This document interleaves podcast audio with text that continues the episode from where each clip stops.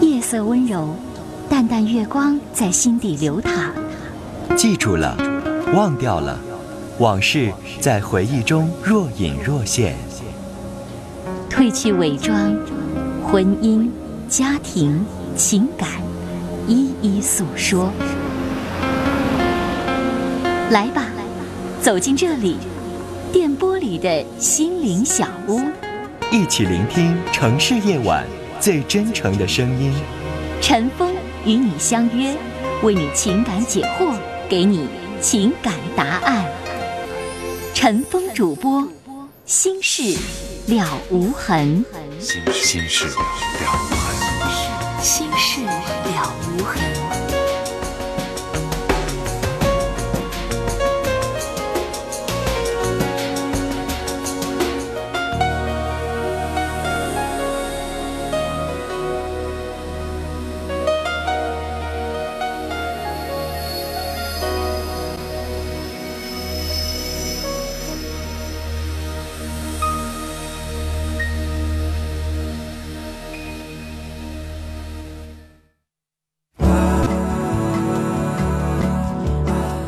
众朋友，晚上好，欢迎收听《新事了无痕》节目，我是主持人陈峰。今晚的导播呢是百宁。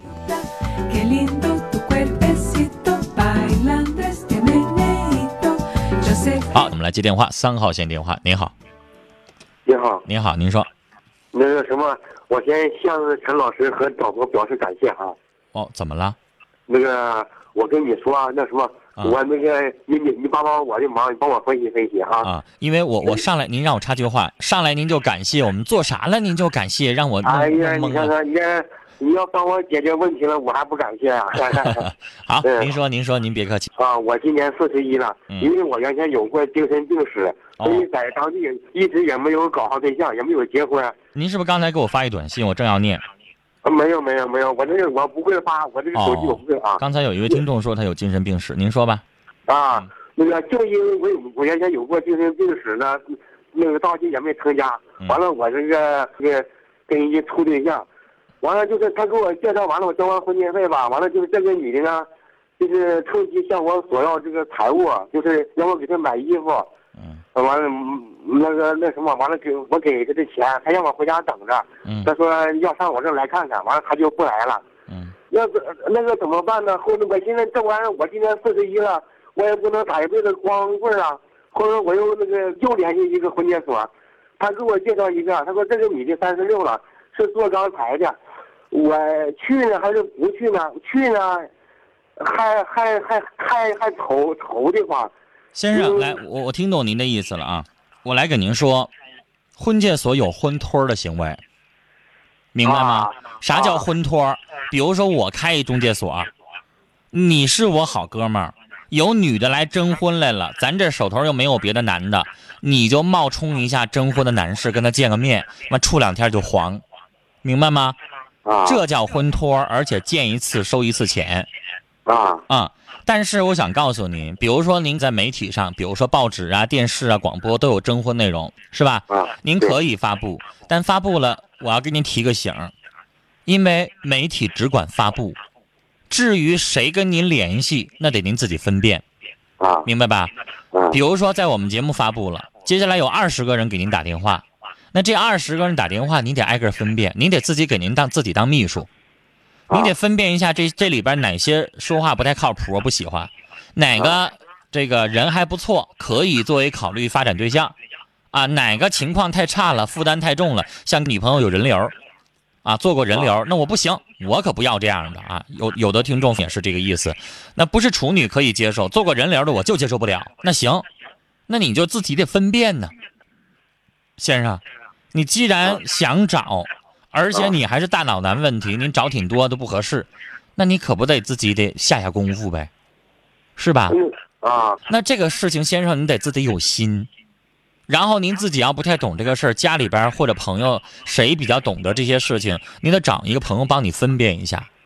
啊我感觉你不太会谈恋爱，啊！是啊，就是我，我现在我我还想看看去，嗯，啊还还愁你说我工作不工作还不在先生，我告诉你啊，啊你来这儿去相亲，我支持你，但是你啊要绷着一个心，男人这种情况，咱能被骗啥？只能被骗钱，没有人图你的身体，哈哈。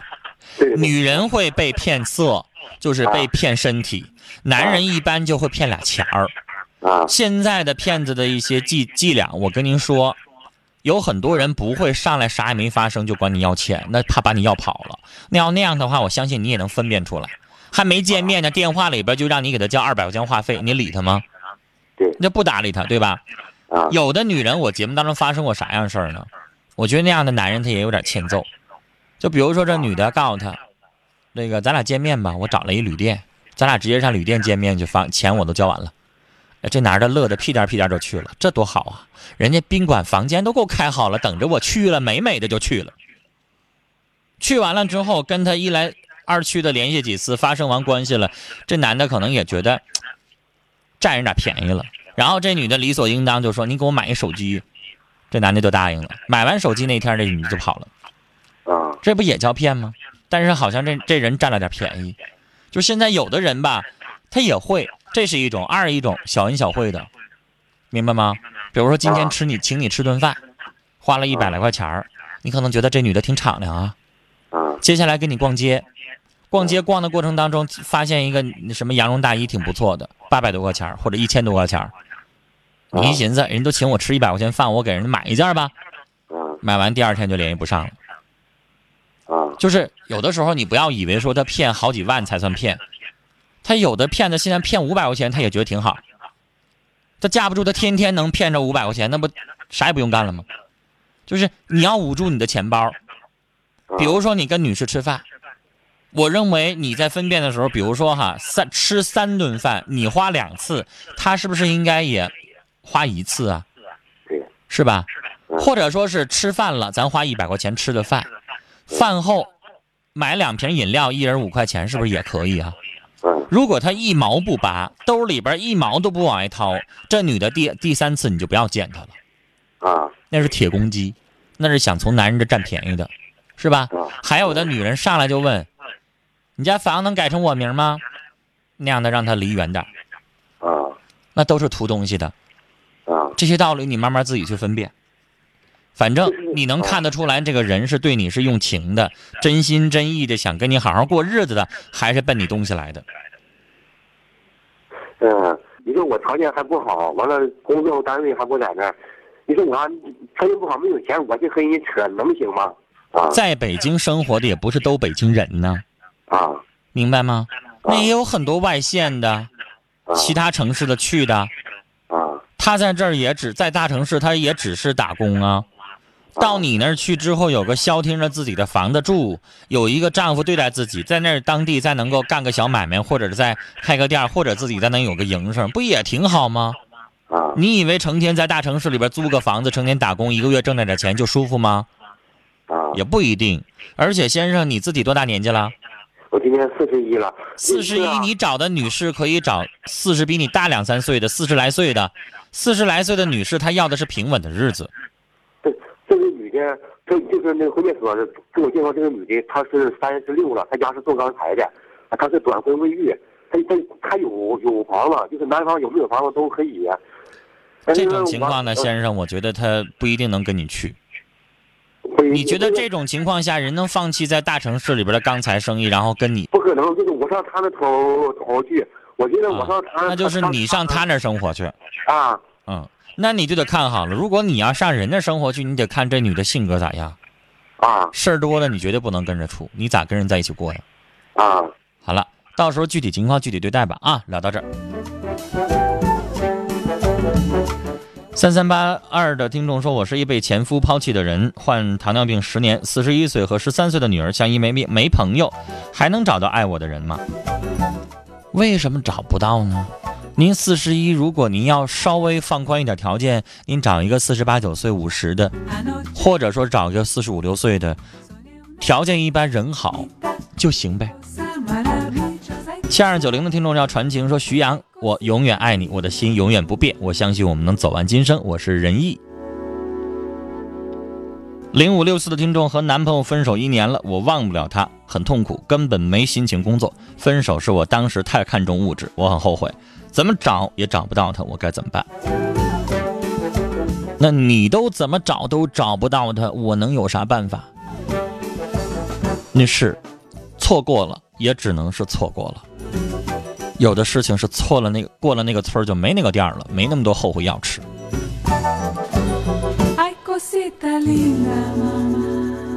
我们陈峰的新浪微博上的这个文字直播当中啊，有这样一位网友，他叫小静，他说，男朋友在听广播，我在外地听不到，但是呢，男朋友会听到。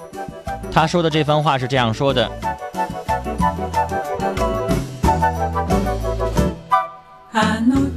他说希望硕哥一路顺风，考试不挂科。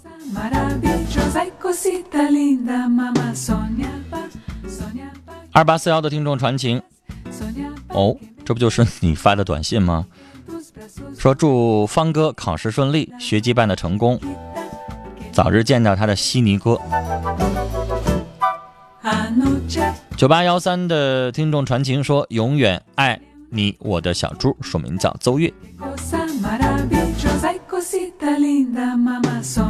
接下来我们要接二号线电话。您好，您好，哎，您好，您说，您好，您说，啊，那个我呃零二年嗯，呃我打我老呃您得大点声说啊、您半天都说啥了？光说个零二年，那个零二年呃我打我老人几下，打谁？打我老儿子，打你自己儿子对，啊？然后呢？这样的，就是哎、我新买个大葱子，老儿子吧就是别墅，你慢点说，什么冲子？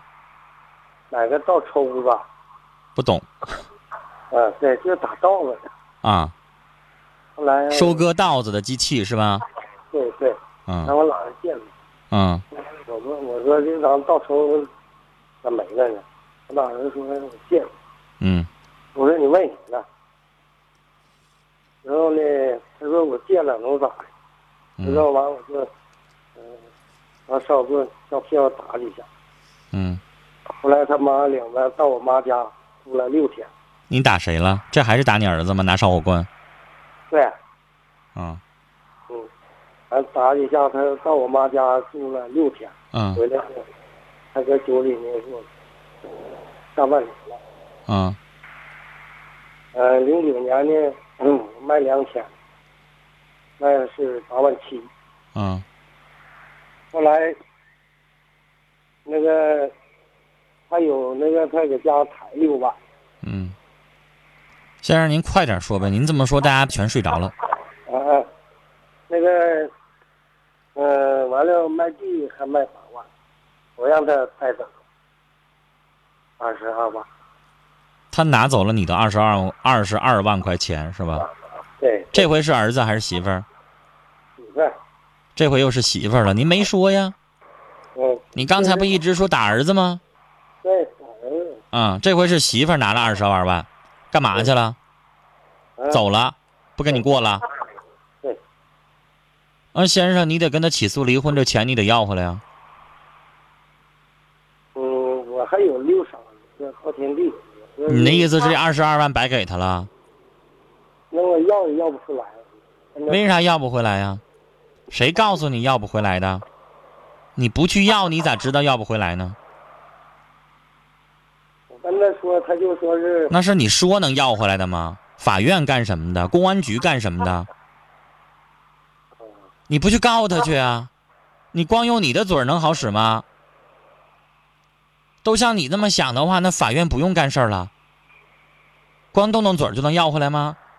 二十二万呢，先生，你有几个二十二万呢？而且你这媳妇儿，你说你做啥了？你哪儿对不起她了？凭啥拿走了你的全部积蓄啊？是不是？对，这人你还能等他回来吗？回来你还要他吗？回来再拿你的钱偷你的钱，不跟你好好过日子，你还要他吗？这人他有一点点想跟你好好过日的心吗？拿走你所有的积蓄，他有管过你以后咋生活吗？你刚才提孩子，你打中了，但是跟你们两口子婚姻感情没关系。孩子打中了，孩子做错了，你是打中了，不对。老婆有意见可以跟你商量，先后拿走你的二十二万块钱，然后一个人就走了，这叫啥事儿呢？你得告他，这事儿法院是可以解决的。那你不告的话，对不起，我也帮不上你的忙，先生。我希望你这事儿你得起诉离婚。你接下来你说你还有六晌地，你还有能耐赚钱。那你以后跟这离了以后，你再找一个。你现在也五十多岁，年纪也大了，自己一个人生活，他拿走你全部积蓄，一个人在家里边能舒服吗？那日子过得能能舒心吗？儿子媳妇都不在家，就剩您个人一个了。劝您再找一个吧，这得办离婚。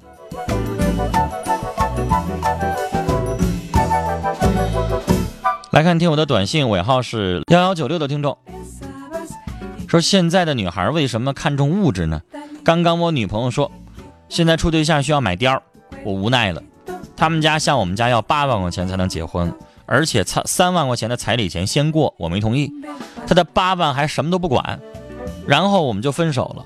今天又给我打电话，又要颠儿，你搭理他干嘛？”人家要八万，人家结婚还一毛不拿，啥也不管，这不叫娶媳妇儿，这叫卖女儿。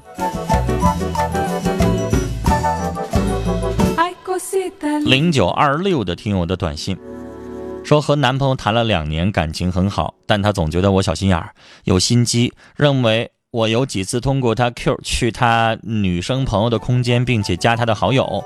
我知道错了，并在努力的改，但每次说到此事，他都会不高兴。我该怎么做才能让相信我呢？你做这事要我，我也不相信。你经背地里边去调查人家身边来往的好友，加人家好友去聊，这事真的是让人反感。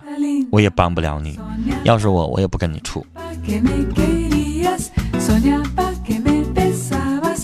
三零九幺的听众说：“老公离家六天了，为何不愿回家？我比老公大两岁，结婚七年来，我一直体贴关心他，可他从来不理解我，我很压抑，怎么办？找找蛛丝马迹，他在外边有没有人？为什么六天不回家？他能住在什么地方？男人不会一个人住旅店、住宾馆的，肯定得找个人陪呀。”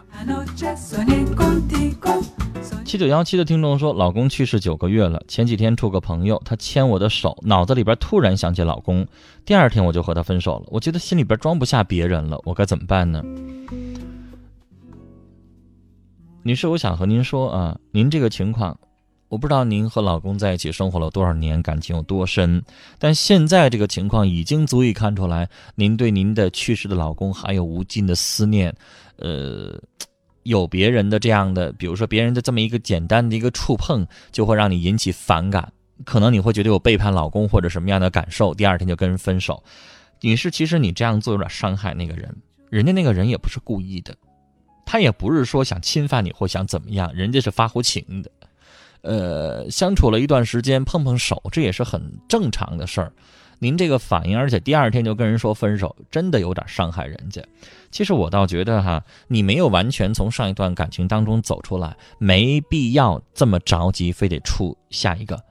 老公刚去世九个月，你现在不可能完全的跳出来，这么着急的处，害人害己。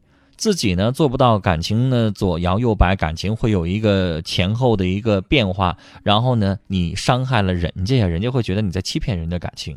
我倒觉得，如果这个人人不错，您可以做普通朋友，没有必要完全的把人拒绝了。做普通朋友，您这个时候也需要一些人的安慰。然后呢，过了一年两年之后，您的心情完全平复了，能够心里边装下别人的时候，那个时候再考虑把朋友的关系上升为爱情，这样是不是？更好一些。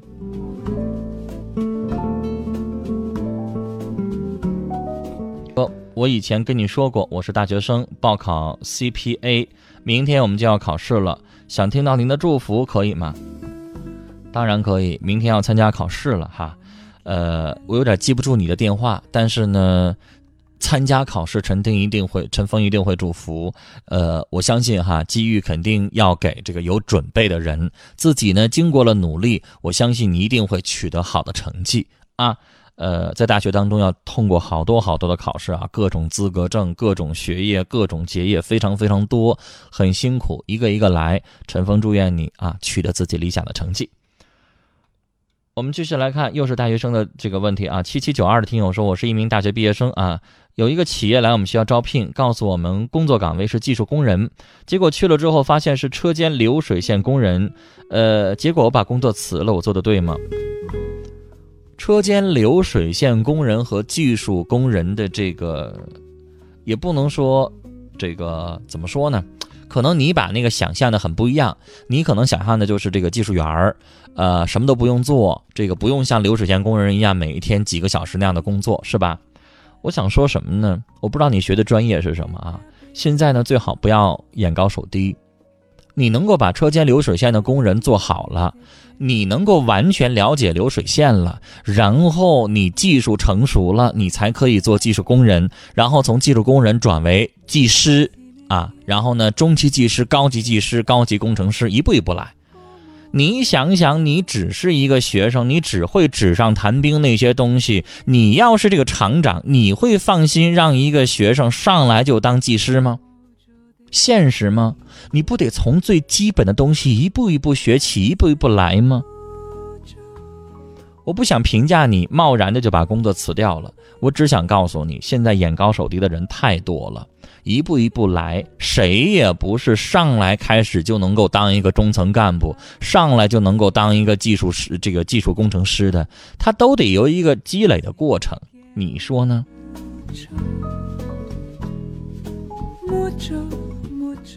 八五六六的听众说，听节目三个多月了啊，呃，没什么事儿要请教您，发个信息，祝愿节目越办越好，谢谢这位听众。幺五二零的听友说啊，大学的时间很自主的，完全靠自觉，抓住大学的时间，以后自然会觉得有收获的。二二四七的听众说，来到这个陌生的城市，好怀念曾经的人，曾经的事儿。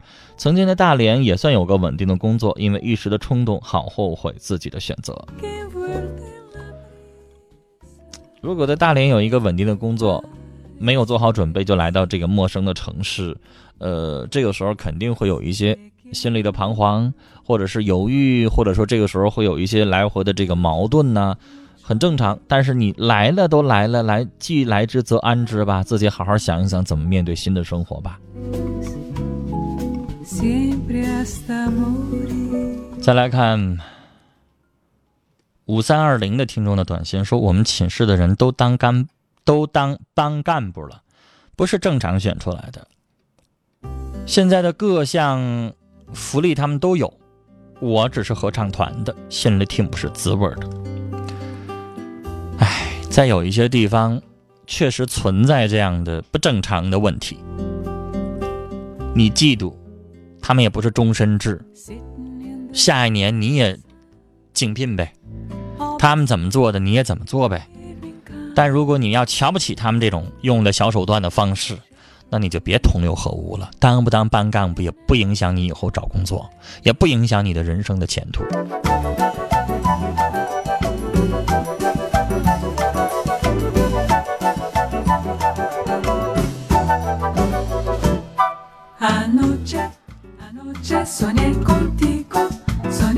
好，听众朋友，接下来进广告信息，广告回来继续来收听和参与《新事了无痕》节目。